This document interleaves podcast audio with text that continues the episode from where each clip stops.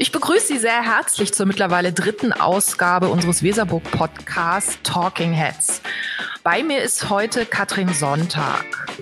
Hallo, liebe Katrin, schön, dass du da bist. Hallöchen, ich freue mich über die Einladung. Du bist Künstlerin, du lebst in Berlin, du arbeitest aber international und wir beide kennen uns eigentlich schon sehr lange, habe ich so in der äh, Vorbereitung für diese Sendung nochmal festgestellt. Nämlich seitdem du 2009 eine Einzelausstellung in der Gesellschaft für aktuelle Kunst in Bremen hattest, zu der Zeit, als ich dort eben äh, die Leitung inne hatte. Übrigens eine Erinnerung, die ich immer noch sehr, sehr gerne habe an diese Ausstellung und an die Zusammenarbeit. Ja, das war und, meine erste institutionelle Einzelausstellung, war das. Ja, ist schön, dass du das sagst. Ich wollte das nicht erwähnen. Also war wirklich eine wunderschöne Ausstellung. Gibt es übrigens auch für die, die das interessiert, einen kleinen Katalog dazu. Mhm. Ähm, und da das eben so super funktioniert hat damals, arbeiten wir jetzt auch wieder zusammen. Und das ist natürlich so ein bisschen der äußere Anlass für die Einladung heute. Denn sobald die Museen wieder öffnen können, bist du eben mit deiner Arbeit Atlas in unserer Ausstellung So wie wir sind 3.0 zu sehen. Vielleicht für die Hörer äh, eine kurze Einordnung, wie die Situation gerade ist.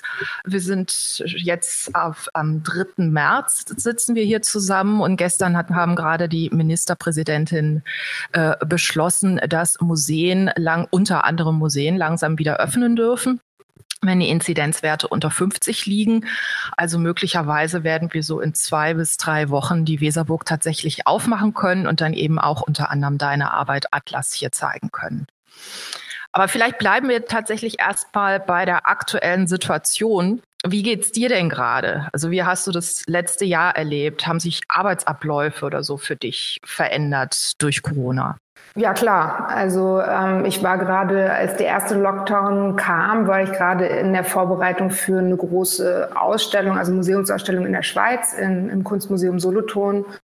Und genau, die ähm, Ausstellung wurde dann verschoben. Und also ich war da eigentlich ganz froh drüber, dass die damals sehr, eigentlich sehr schnell sich dazu entschieden haben, weil in so einer unsicheren Situation, in der wir da ja alle waren, ähm, das ganz gut war, irgendwie da so eine Klarheit zu haben, einfach. Ich äh, unterrichte in der, äh, an der Burg Giebichenstein in Halle und ähm, konnte dann meinen Lehrauftrag so aufstocken. Also habe noch zwei Gruppen mehr übernommen damals und äh, ja, das war dann für mich irgendwie super. Also, dass ich da dann ähm, so das dann machen konnte, äh, anstelle von der Ausstellung und hat auch so einen Rhythmus ja. gegeben. Weil auch so digitale Lehre muss man sich erstmal so darauf einstellen und so. Und genau, ansonsten war es wahrscheinlich für alle, äh, wie, also für mich wie für alle so eine, um, nur halt eine Umstellung und man musste sich erstmal zurechtfinden natürlich und neuen Alltag. Aber auf der anderen Seite ist es halt auch so, ich bin ja sowieso auch viel im Atelier und da auch alleine so. Und ähm, das war dann auch im Lockdown oder auch jetzt im Lockdown ist das nicht viel anders ne? Also so dass diese Umstellung war nicht so groß. Ich, ich finde also ich habe das Gefühl so ganz gut durchgekommen zu sein. Und jetzt ist die Ausstellung noch mal ein bisschen verschoben worden aber soll jetzt dann im Juni stattfinden. Und äh, ich meine ja. du arbeitest ja auch äh, weiß ich aus eigener Erfahrung auch sehr intensiv mit dem umgebenden Raum. War denn das dann in Solothurn? Konntest du dorthin reisen und dir die Räume angucken oder seid ihr irgendwie ausgewichen auf andere Formen? Ja, das, nee, das hatte schon, das war schon vorher möglich gewesen, also ein Jahr davor. Ähm, das war ja schon eine recht lange Planung. Also das, das ist jetzt schon lange in der Mache, sage ich jetzt mal. Aber es war ja eigentlich auch, Genau, und es war auch deshalb ganz cool, weil ich, ich hatte dann ähm, gerade in dem Moment, also Anfang des Jahres, da so auch noch ein, so ein Projekt eigentlich, hatte sich entwickelt an dem Ort, der so orts, also ein ortsbezogenes Projekt. Ähm, und da hatte ich jetzt mehr Zeit für, also mehr Zeit für Recherche und für Fotografieren. Also ich war dann ähm, im September nochmal da auch in der Schweiz, im letzten September und konnte da eben dann nochmal Fotos machen. Und genau, da, also mir ist das dann auch entgegengekommen, dass da mehr mehr Raum und mehr Zeit war so dafür. Ja. Aber vielleicht nochmal, jetzt sind wir schon eigentlich äh, so ein bisschen auch ansatzweise in deine Arbeitsweise eingetaucht. Ähm, vielleicht für die, die deine Arbeit nicht so vor Augen haben, wie würdest du deine, ja, ich sag mal, künstlerischen Interessen selber beschreiben? Also, wie wenn man es jetzt so, so richtig so runterbricht, also so jetzt so als versucht Mach mal ganz brutal, wir können ja dann auch äh, dann, Ich glaube, dann äh, geht es mir eigentlich letztlich immer darum, mit meinen Arbeiten ja, Situationen zu schaffen, die Wahrnehmung verändern oder erweitern. So. Ähm, ich habe da ja jetzt über die Zeit so unterschiedliche Strategien und Verfahren erprobt.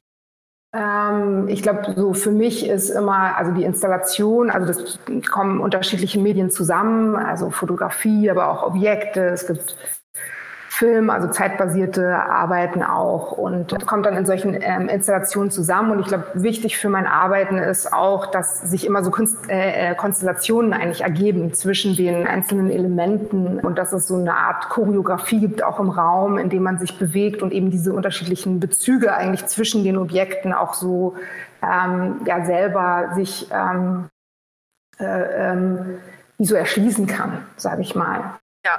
Ähm, und ja, ja, vielleicht so viel. Ja, ich, ich finde ja, dass äh, du, äh, ich glaube 2014 war das, hast du einen Ausstellungstitel, ich weiß gar nicht mehr für welche Ausstellung das war gewählt, ich glaube in Dundee. Ähm, finde ich, das ist für mich so wie so eine Überschrift für dein Schaffen. Die Ausstellung hieß I see you, seeing me, see you.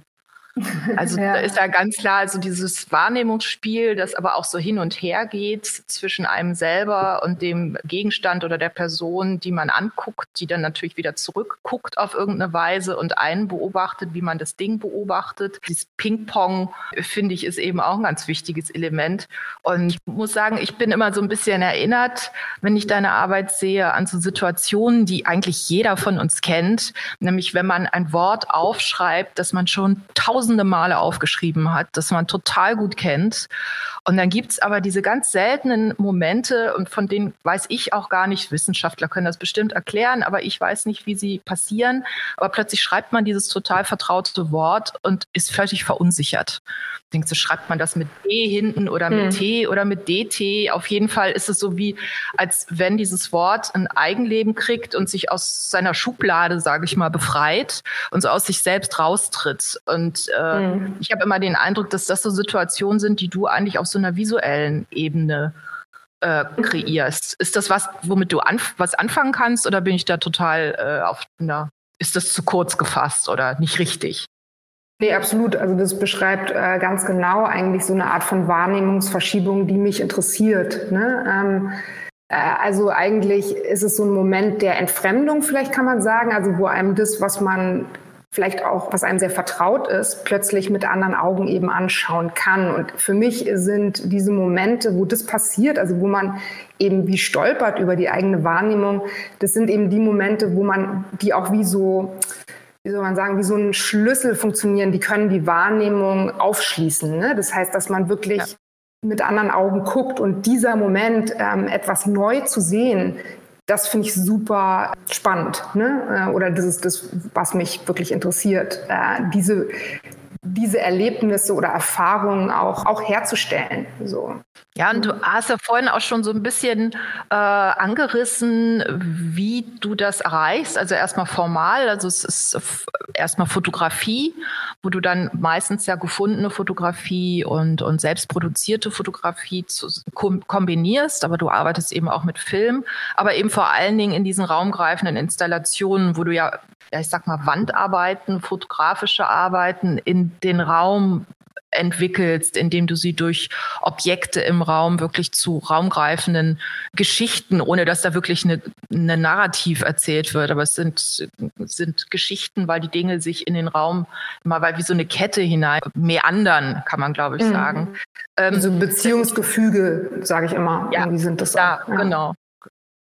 Und äh, wie bist du zu diesem Spiel zwischen äh, den, ich nenne es mal zwischen den Dimensionen, zwischen zwei- und dreidimensionalität, zum, zu, zwischen Fläche und Raum? Wie hat sich das ergeben oder warum ist das so das Medium, was dich besonders interessiert? Also ich, was ich super interessant finde, ist zum Beispiel, wie ähm, Bilder miteinander interagieren. Also das heißt, ähm, dass äh, ein Bild für sich genommen eine bestimmte Bedeutung hat ähm, ähm, und aber wenn man Bilder kombiniert, vielleicht, also gibt es sowas wie so eine Art Ansteckung oder, oder so eine Art, mhm. ähm, ja, das, das eine, also Sinn oder Bedeutung kann überschwappen von einem, von einem Bild ins andere. Und natürlich gilt das Gleiche auch für Objekte und Bilder oder Objekte und Objekte. Ne? Und ähm, ich glaube, was ich spannend finde an der Arbeit im Raum, ist, dass es eben nochmal dreidimensional eine Situation aufspannt, in der man sich bewegen kann. Ne? Und man auch mhm. nochmal andere Gefüge oder Beziehungen, eben Konstellationen auch herstellen kann, je nachdem, von wo man guckt. Und ähm, das ist tatsächlich, also da gehe ich auch beim Arbeiten oder bei den Installationen, wenn ich die ähm, eben wenn die entstehen, gehe ich auch mit so einem wahrscheinlich auch ganz fotografischen Blick eigentlich ran. Also dass ich, dass es unterschiedliche Punkte gibt, von denen aus ich gucke und dann sehe, wie die Dinge eigentlich miteinander in Beziehung treten können von, von dem Punkt aus. Ne? Und mhm. das ist, glaube ich, das, wo sich das dann ja, ja nochmal in den Raum erweitert hat. Ja, also auch wirklich eigentlich schon ein bisschen mit dem Gedanken an die BetrachterInnen, die sich im Raum bewegen, die du Absolut, quasi ja. mitdenkst als Teil des Ganzen. Ja. Mhm. Und was mir auch immer wieder auffällt, dass du extrem gut bist mit Titeln. Also äh, es gibt ja zum Beispiel einen Film von 2009, der heißt Dracula's Ghost. Ähm, mhm. Die Ausstellung in der Gesellschaft für aktuelle Kunst hieß in Anlehnung an die Geschichte von Mary Poppins Supercalifragilistik Expialigetik. Ist das nicht super, dass ich das noch so sagen kann? Nein, ich habe das ist so lustig. Ich habe das damals wirklich 2009 wirklich geübt, aber das mhm. ist absolut drin immer noch. Aber ähm, das wollte ich gar nicht so vorführen, natürlich auch ein bisschen, aber äh, wirklich so ein bisschen ein paar Titel abgehen, weil zum Beispiel im Swiss Institute in New York hieß die Ausstellung Mitnacht, also mhm. Mitternacht. Und am Hamburger Kunstverein 2011 mühsam ernährt sich das Einhorn. Mhm. Und da kommen ja so verschiedene Dinge, Draculas Ghost, Mary Poppins, Mitternacht, das Einhorn finde ich, ist schon so ein bisschen so eine Linie auch, dass immer wieder das Magische, äh, ich nenne es mal ein bisschen pathetisch vielleicht das Zauberische, Märchenhafte, vielleicht auch ein bisschen Unheimliche immer wieder eine offensichtliche Rolle auch, zumindest in den Titeln spielt. Mhm. Ist, das, ist das so oder ist das Unsinn? Nee, das ist so. Ähm, also ich glaube, diese Beschäftigung ähm, oder diese Themenfelder vom Unheimlichen und vom Magischen oder so Zauberhaften sind aus der Beschäftigung heraus äh, mit dem Alltag oder mit dem Alltäglichen eigentlich so entstanden tatsächlich diese Wahrnehmungsverschiebung, äh, ne, wenn man, das ist ja so ein bisschen so, wie du vorhin beschrieben hast mit dem Wort, das ist ja etwas, was einem sehr vertraut ist, ne? Und da merkt man diese Verschiebung auch am stärksten, so, ja. Also wenn, äh, wenn, wenn sich so, so eine Veränderung oder eine Entfremdung wenn etwas sowieso schon fremd ist, dann merkt man das eben nicht so stark. Ne? Ja. Ähm, das äh, wird ja auch so in diesem, ähm, äh, tatsächlich auch in dem ähm, diesem sehr berühmten Essay von Freud über das Unheimliche genau auch beschrieben. Also auch im etymologischen Sinn ist ja das Heimliche, also das, ähm, das Vertraute schon enthalten im Unheimlichen. Ne? Und ähm, genau, und das kam eigentlich so ähm, aus dieser, auch diesem Interesse eigentlich eben für diese Verschiebung ähm, heraus. Und ich hatte dann noch eine Serie gemacht, die hieß Heute bleibe ich daheim. Und das waren so alles so Dinge, die ich zu Hause beobachtet hatte, also eine Dia-Serie, ich weiß gar nicht mehr, wie viele Motive es sind, so 20 oder so. Ähm, und genau da sieht man dann so, wie zum Beispiel der Schnittlauch irgendwie sich so die Pfoten quasi in der Schublade einklemmt oder so ein Handtuch ist runtergefallen und hat so wie so, sieht so aus wie so ein Geistchen eigentlich oder. Das ist ein ganz ähm, tolles Bild. Das habe ich sofort vor Augen. und, ähm, und das waren alles Beobachtungen, also ich habe die dann inszeniert für die Fotos, aber ich hatte die alle diese Beobachtungen alle im Alltag eigentlich gemacht. Und äh, da ging es auch eben genau um diese Verschiebung, aber auch diesen Moment, wo das dann so vielleicht auch ins Unheimliche kippt im Sinne von vom Fremden oder so. Und mhm. das genau hat mich dann auch, äh, du hattest es auch schon erwähnt, auch der Arbeit Mitnacht geführt, die, ja, da habe ich so, das ist eine Arbeit über so Poltergeistbilder oder Geisterbilder im Allgemeinen, die ich über eine sehr lange Zeit gesammelt habe. Und da habe ich auch eine Dia-Serie, eine Fotoserie gemacht, wo die dann in mein Atelier, ich die in mein Atelier eingebracht habe, diese Bilder und plötzlich das auch, wie ich vorhin schon beschrieben habe, so überschwappt in den Raum. Also dass plötzlich auch die Dinge, die im Atelier sind, so seltsam aussehen und irgendwie auch ein bisschen unheimlich werden oder so. Das ist dieses Interesse von Wahrnehmung, was da eigentlich sowieso reinspielt. Und ähm, natürlich Zauberei und Zauberkunst ist natürlich nur, hat nur mit Wahrnehmung zu tun eigentlich. Deshalb äh, gibt es da auch ein großes Interesse und da habe ich auch natürlich mich mit beschäftigt und äh, wollte rausfinden, wie machen die Zauberer denn das oder die ZauberkünstlerInnen denn das überhaupt so Wahrnehmungen zu lenken und so weiter, weil das auch etwas ist, was mich halt sehr fasziniert oder interessiert. Ja, und, und was eben dann auch in deiner Arbeit sich absolut nicht nur da durch Titel und, und Faszination am, am Magischen widerspiegelt, sondern eben auch diese, diese Vorgehensweise, die du ja eben so perfekt beschrieben hast, die finde ich ist in deiner Arbeit eben auch, dass dieses magische Element immer gekontert wird, eben mit, das hast du ja auch schon beschrieben, mit diesem sehr klaren, ja, ich nenne es ja fast mal sezierenden Blick für Komposition und wirklich für noch das kleinste Detail von der Situation.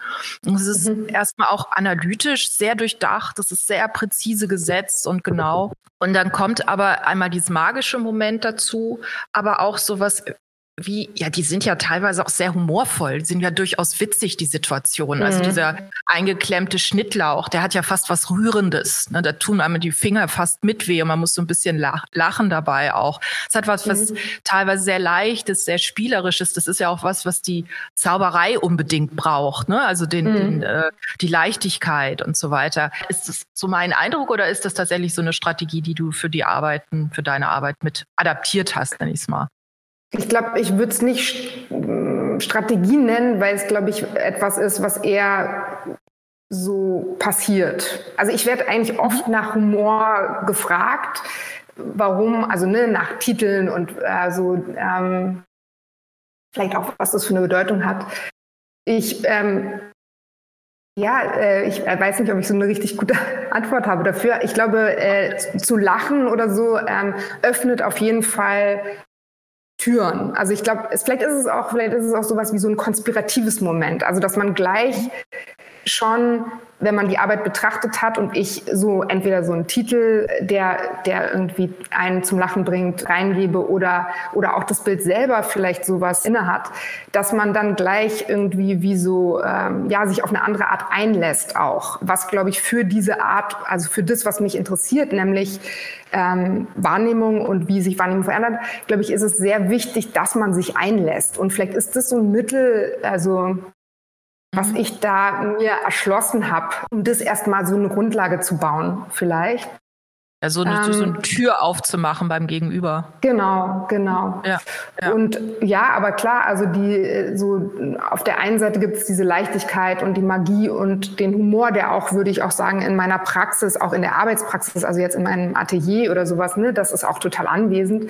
Und gleichzeitig aber natürlich auch dieser die, die andere Seite, wo dann noch, wo es nochmal darüber geht, also nachzudenken, zu reflektieren, zu verstehen, was mache ich da eigentlich und genau diese Balance zu finden, eigentlich zwischen so einem Zufall vielleicht, der auch passiert, also dieser Leichtigkeit, also wo man selber auch vielleicht überrascht ist über das, was sich dann äh, zu, zu, zusammen formiert, ja, oder plötzlich nebeneinander liegt und ich denke so, äh, das ist ja interessant oder das ist ja seltsam, die beiden Dinge zusammen. Mhm. Das zuzulassen, aber dann auch durchaus das zu verwandeln in etwas, was man jemand anderem sichtbar machen kann. Ne? Das ist dann vielleicht so der, der nächste Move. Das erfordert natürlich auch dann irgendwie so eine Art von Kontrolle. Und ich versuche das selber immer so in Balance zu halten, aber es gelingt natürlich nicht immer. Aber ich finde, es gelingt dir schon sehr oft. Das muss ich jetzt mal sagen. freut mich sehr. Aber ich, ich habe noch äh, eine ganz, ganz andere Frage im Kopf. vielleicht ist sie dir unangenehm, dann kannst du es einfach sagen, dann äh, überspringen wir die einfach. Aber du hast ja bei Lothar Baumgarten an der Akademie der Künste in Berlin studiert. Das ist zugegebenermaßen schon eine ganze Weile her. 2006 mhm. hast du abgeschlossen. Aber ich, ich persönlich finde es total spannend, diese Paarung Lothar Baumgarten, Katrin Sonntag, weil ich mhm. bilde mir ein, dass ich äh, durch, also erstmal würde man denken, äh, das sind zwei völlig verschiedene Universen und ich meine immer, mir einzubilden, vielleicht auch, dass da durchaus auch Parallelen sind. Mhm. Nun war Luther Baumgarten ja ein Künstler, der, kann man sagen, seiner Zeit insofern extrem voraus war, weil er, weil er sehr früh versucht hat, so eine mhm. westliche Perspektive auf die Welt in Frage zu stellen und die zu verlassen. Das mhm. ist ja etwas, was würde ich erstmal nicht unbedingt mit deiner Arbeit zusammenbringen. Aber gibt es mhm. irgendwas von seinem Schaffen oder auch seiner Gedankenwelt, nenne ich es mal, das du für dich mitgenommen hast, also bis heute? Mhm. Ja, auf jeden Fall. Also das war sehr, sehr prägend an die Zeit in der Baumgartenklasse. Prägend insofern, also in Bezug auf die Art und Weise, wie Lothar selber ja Dinge durchdacht hat und aber auch, wie der mit denen umgegangen ist oder die in die Hand genommen hat. So. Und genau, ich würde sagen, ähm, letztendlich gibt es nicht so viele Leute, die tatsächlich für einen tatsächlich verändern, wie man die Welt sieht. So, ne? mhm. ne? Und ich glaube, ja, also für mich war Lothar auf jeden Fall so jemand, ne? Also in der Art und Weise, wie der wie der geguckt hat, ja, und wie der das auch vermitteln konnte. So. Und ich glaube, also in Bezug auf die Arbeiten selber, ja, es gibt diese frühen Arbeiten von ihm, ähm, die auch solche, so, das sind so Alltagsbeobachtungen und oder eigentlich vielmehr auch, glaube ich, Inszenierung. Ich glaube, die heißen Nature Culture, wo es auch so Aspekte von so Mimikrie und eigentlich so Wahrnehmungsverschiebungen. Gibt auch, also und auch ein Humor finde ich, der da so, so drin liegt. Da könnte man jetzt so Anknüpfungspunkte sehen hm, oder auch eine Arbeit, die mir sehr immer noch sehr nahe geht, ist äh, die Arbeit Unsettled Objects. Das ist eine Arbeit, wo er in, einem, äh, in einer ethnografischen Sammlung Objekte fotografiert hat und dann nachher mit so, da sind so äh, ähm, Wörter beigegeben, also so decoded, displayed, ignored, collected, forgotten und so weiter. Also so unterschiedliche Einschreibungen und Übertragungen und auch so ein Eigenleben, was eigentlich ähm, dann vielleicht auch in diese Dinge haben. Und ähm, ich glaube, da, also da gibt's auch für mich so Anknüpfungspunkte und Vielleicht ja. auch das Interesse für Sprache, denke ich auch. Also da, da gibt es auch Anknüpfungspunkte. Aber letztendlich, glaube ich, war das, was Lothar vermittelt hat, und das ist ja auch das, was, ähm, was ich so vor allem auch mitgenommen habe aus der Zeit ist, das war ja eine Klasse, in der ganz viele unterschiedliche Medien gearbeitet wurde und es gab sozusagen nicht so richtig so eine ähm, so etwas, worüber man, man jetzt nicht sprechen würde oder sowas. Das war sehr vielfältig und ich glaube, er hat sehr stark auch für mich dieses diese Frage von, wie kommen Inhalt und Form eigentlich zusammen? Also ne, wie, wie, können, wie kann man die Form wählen, dass sie den Inhalt unterstützt und dass das ein ganz wichtiger Teil der Arbeit ist, genauso wie die Frage, wie die Dinge dann letztendlich in den Raum kommen. Ne? Und da hatte der auf der einen Seite so eine sehr analytische und eben präzise Art, sich die Dinge anzuschauen und gleichzeitig aber auch so eine ganz große Intuition. So, das war sehr ja fantastisch und die Klasse einfach ja, ich bin noch mit ganz vielen Leuten da noch sehr eng. Also das war eine sehr gute Zeit, wo sich viel entwickelt hat und viel, ich super viel gelernt habe. So. Schade, dass er das nicht mehr hören kann. Das ist ja, ja das tollste Kompliment, das man machen kann. Es scheint ja. ein fantastischer Lehrer gewesen zu sein. Also für und mich war er das. Es, es, es, war eben auch so mein Gefühl, dass es eher so, so eine Grundatmosphäre ist oder so, so das Verhältnis, vielleicht dieses genaue Gucken, die Präzision in Bezug auf Inhalt und, und Form, das zusammenzubringen. Also es war jetzt nicht so, dass ich gedacht habe, so ja, diese und jene Arbeit, das findet man jetzt bei dir auch wieder oder so. So hm. konkret habe ich es auch gar nicht gemeint. Ja, und was auch toll war, also was auch toll war, der war so, ich weiß noch, noch, ich hatte so, äh, als, als ich in die Klasse kam, ich war ja super jung, ne? ich habe irgendwie mit 19 angefangen zu studieren so. Und dann kam erstmal die Grundlehre, das war ein Semester. Und dann hat man sich aber ja schon für eine Klasse entschieden. Genau, und dann habe ich so, so Zeichen, ich wusste noch gar nicht, wohin ich will und so, also so richtig. Und dann habe ich mich für seine Klasse entschieden und dann habe ich so Zeichnungen gemacht und dachte dann so, naja, okay, jetzt wird er mir so sagen, ne, wo es lang geht irgendwie so, habe die Zeichnung gezeigt, erste Arbeitsbesprechung. Und dann meinte, hat er sich das so angeguckt und meinte so, gut, dass du das gemacht hast. Und hat einfach nichts weiter dazu und gesagt. War's. Und, und es war irgendwie so, ich war total verblüfft. Und er meinte so, mach mal weiter. So, ne? Und er hatte also auch in den, in den, in den besten Momenten, sage ich mal, hat er das so richtig gut gekonnt, auch eigentlich die Leute so eigentlich dahin zu bringen, dass sie selber, äh, selber rausfinden, was eigentlich ja, was sie eigentlich interessiert und wohin sie wollen. Ne? Mhm. So, und ich glaube, dieses auch dieses so anwesend zu sein in der Arbeit, also nicht irgendwas zu machen, was man denkt, was Kunst ist oder so, sondern mhm. wirklich da anwesend zu sein und ja, sich auch zu zeigen, das war auch etwas, was sich sehr doll eingeprägt hat.